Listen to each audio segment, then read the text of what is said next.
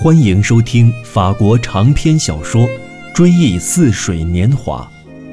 马塞尔·普鲁斯特著，影子兵播讲。第一部，在斯万家那边，第二卷，《斯万之恋》，第十七集，总第四十四集。然而，他又心想，他这样就要惋惜失去的安谧和宁静。这两者对爱情可不是有利的气氛。当奥黛特对他来说不再总是一个不在身边、随时怀念的想象中的人物时，当他对他的情感不再是那首奏鸣曲的乐曲激起的那种神秘的慌乱，而是深情，而是感激；当他们两人之间建立了正常的关系，结束他的狂热和忧伤时，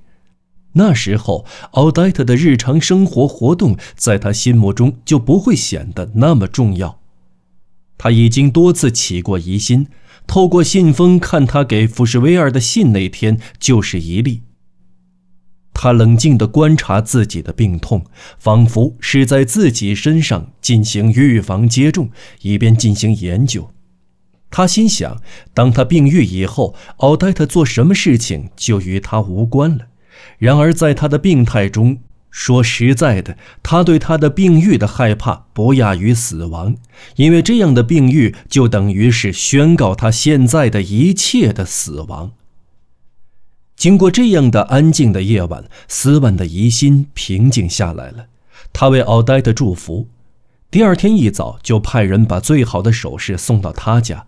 因为他在前夕的那些好意的表现，在他身上激起的是感激之情，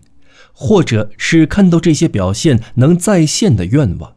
或者是需要有所宣泄的爱情的高潮。可是也有时候，痛苦之情揪住了他的心，他想象奥黛特是福什维尔的情妇。想象他自己没有被邀请的那次虾赌的活动的前夕，他们两个从维尔迪兰家的马车里看着他带着连他的车夫都发现了的那种绝望的神色，请他跟他一起回去。结果自己单独一人垂头丧气的回家那会儿，当他叫福什维尔看他那副神色，对他说：“嗨，看他气的那个样子。”的时候。奥黛特的眼神准跟福什维尔在维尔迪兰家中赶走萨尼特的那天一样，闪闪发光，不怀好意，狡黠而威胁着。那时斯万就讨厌他了，心想：我也未免太傻了，花钱为别人买乐趣，他还是留点神为妙，别把绳子绷得太紧，等我急了，是会一个子儿也不给的。无论如何，额外的优惠得暂时停付了。可就在昨天，当他提到想上百洛伊特度音乐节时，我却傻的对他说：“什么要在近郊租一座巴伐利亚国王的漂亮城堡，两个人去住。”幸好他并没有显得过分兴奋，也没说是去还是不去。但愿他拒绝吧！我的老天爷，他对瓦格纳的音乐就跟鱼对苹果一样。沾都不沾，一连两个星期跟这么个人听音乐会，感情是妙不可言。而他的恨就跟他的爱一样，需要发泄，需要行动，他都乐于把他那往坏处想的想法推得更远。设想奥黛特已经背叛他，这就更加讨厌他了。而如果他这些想法一旦得到证实，这是他力图信服的，就找机会来惩罚他。把他那一腔怒火在他身上发泄，他都快要设想他就要收到他的信，向他要钱，把百洛伊特附近的那个城堡租下，同时通知他他自己不能去，因为他已经应承了福什威尔和维尔迪兰夫妇要邀请他们前往。啊，他倒真希望他能有这么大的胆子。到时候给他来个回绝，给他来封报复性的回信，该是多么痛快！他都已经在挑选字眼，甚至高声念了出来，仿佛当真收到了他的那封来信似的。这封信第二天果然来了。他说：“维尔迪伦夫妇和他的朋友们表示有意去听瓦格纳作品的演出，而他平常经常在他们家受到接待。”如果他肯给他送这笔钱的话，他也就能得到接待他们的乐趣。他只字没有提到他，不消说，有他们那些人在场，就排除了斯万去的可能。头天晚上逐字逐句想好的那封可怕的回信，他可不敢指望这封信当真用得上。现在他却有派人把他给他送去的乐趣了。糟糕的是，凭他手头现有的钱，或者很容易就找来的钱，只要他想租，在百洛伊特还是租得起房子的。虽然他不懂得巴赫和克拉比松之间有什么区别。不过，凭他这点钱，他的生活就得偷省着点儿。斯文这回要是不送他几张一千法郎的钞票，他就没法每晚在他租的城堡里组织豪华的晚餐会。会后，也许他还会心血来潮，可能以前还不曾有过，投入福什维尔的怀抱。反正这次见鬼的旅行，他斯文是绝不出钱的。妈，要是有办法阻止，那该多好！要是他在动身前崴了脚，要是能出高价买通送他上火车站的马车夫，把四十八小时以来在斯万眼中的这个背信弃义的女人，双眼里含着投向福什威尔的同谋的微笑的女人奥黛特送到一个地方关些日子，那该多好！可是。奥黛特这副形象从来都不会保持很久，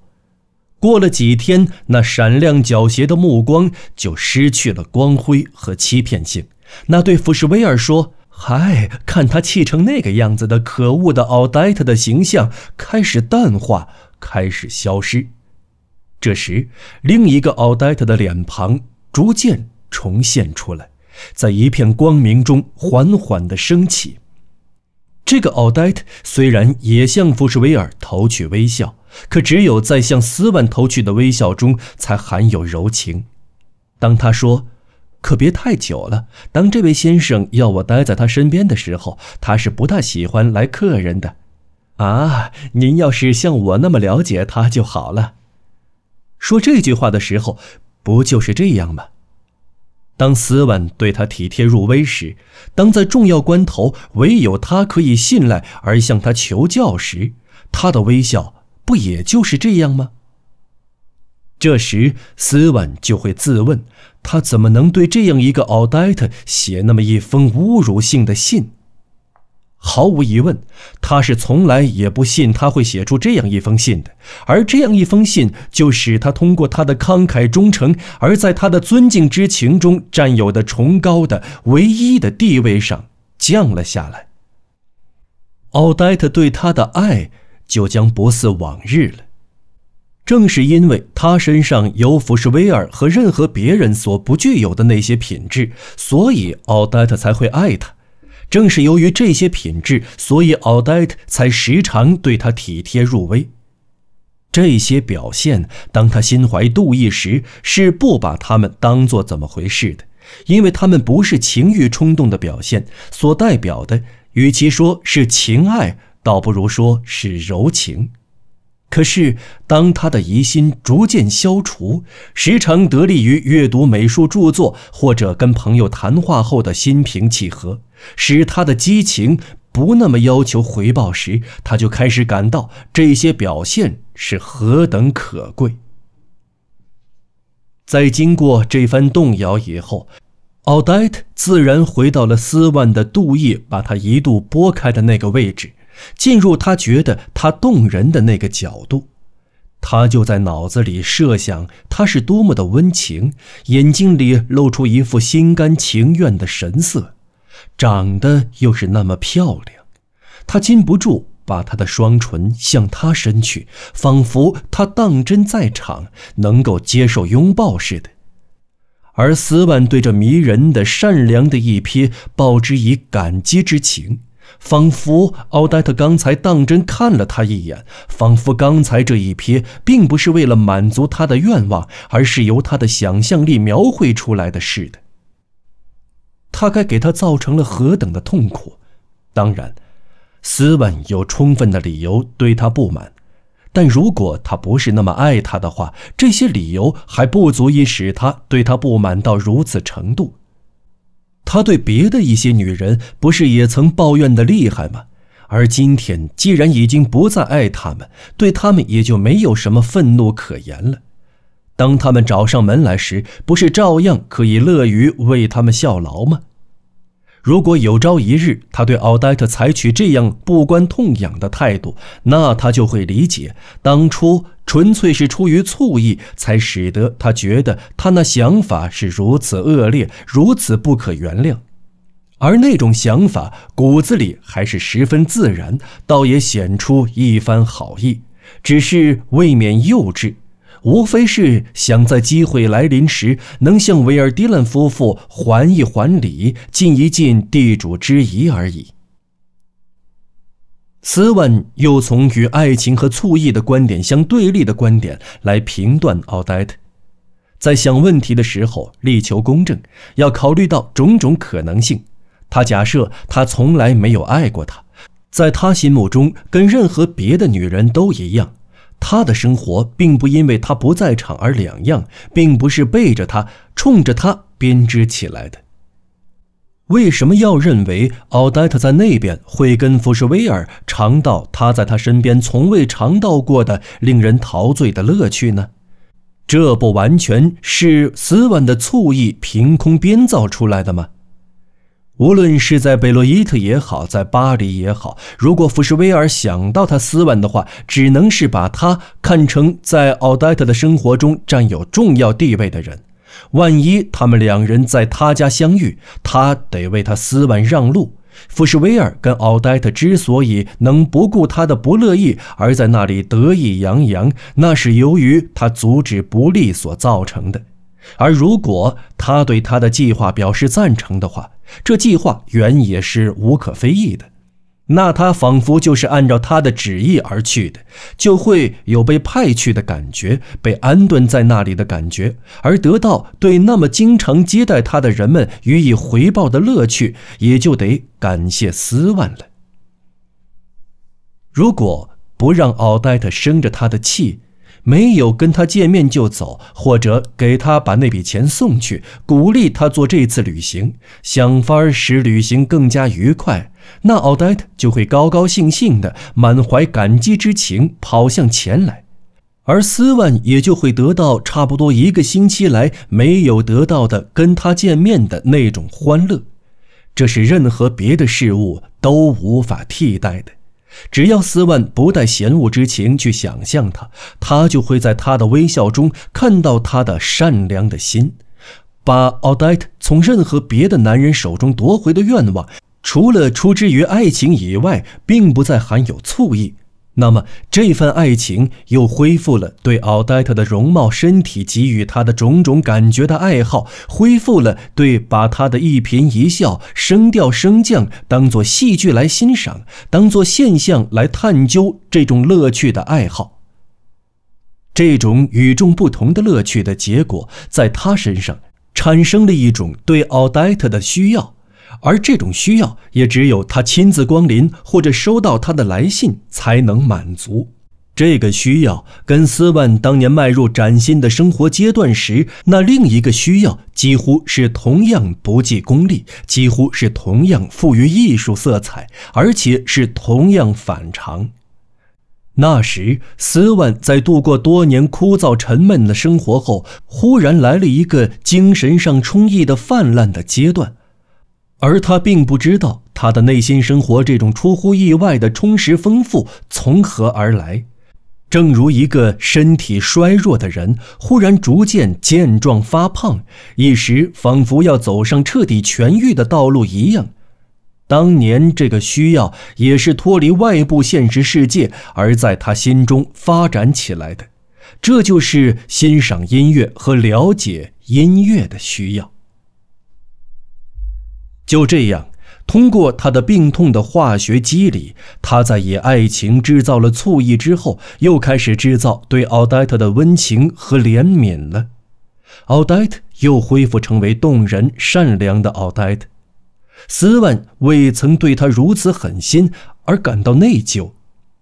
他希望奥黛特能来到他的身边，而在他来之前，先给他一些乐趣，好在见面时看到有感激之情塑造出来的奥黛特的面容和微笑。奥黛特拿得稳，再过几天，斯万准会前来请求和解，温柔驯从如前，所以也早就不怕使他不快，甚至不怕惹他一下。而且，如果觉得时机合适，也会拒绝赐予他最弥足珍贵的那种特殊忧郁。也许奥黛特并不知道，当斯万跟他吵架的时候，当斯万对他说不再给他钱，要给他点苦头吃吃的时候，斯万并不是说着玩的。也许奥黛特更不知道，在另外一些场合，当斯万为了他俩的关系的长远利益，为了向他表明斯万可以离开他，破裂随时可能发生，而决心在一段时间内不上他家去的时候，斯万也是真心实意的。如果说对奥黛特不见得是这样，至少对斯文自己是如此的。时常是事后一连几天，奥黛特不再给他添什么新的烦恼。斯万也明知道最初几次见面不会得到多大的欢乐，也许倒会招来点不愉快的事情，搅乱他心底的宁静，所以写信给他说他忙得不可开交，原定去看他的那些日子都不行了。可信刚发出，却接到他的来信。不约而同，正好也是请他推迟原定的约会。斯万心里不免纳闷这倒是怎么回事呢？猜疑和痛苦揪住了斯万的心，心乱如麻。他再也不能遵守刚才在心境平静时许下的诺言。他赶忙跑到他家，要求在随后几天里天天去看他。即使不是他先给他来信，即使他回信说是同意几天不见面，斯万在家里也待不住，非得去看他不可。这是因为跟斯万的预料完全相反，奥黛特的同意使他的心里的算盘完全乱了套。有些人占有一种东西，为了想要知道如果他一时失去了这样东西，有什么情况可能发生。他就这样把这样东西从他脑子里排除出去，让脑子里的其他东西都保持原样。然而，少了一样东西，并不仅仅意味着这样东西的不存在，并不只是一个部分的缺失，这是整个其余部分的大动乱。这是一个无法从旧态中预见的一个新的状态。朋友们，本期节目播讲完毕。感谢您的收听，我们下期节目再见。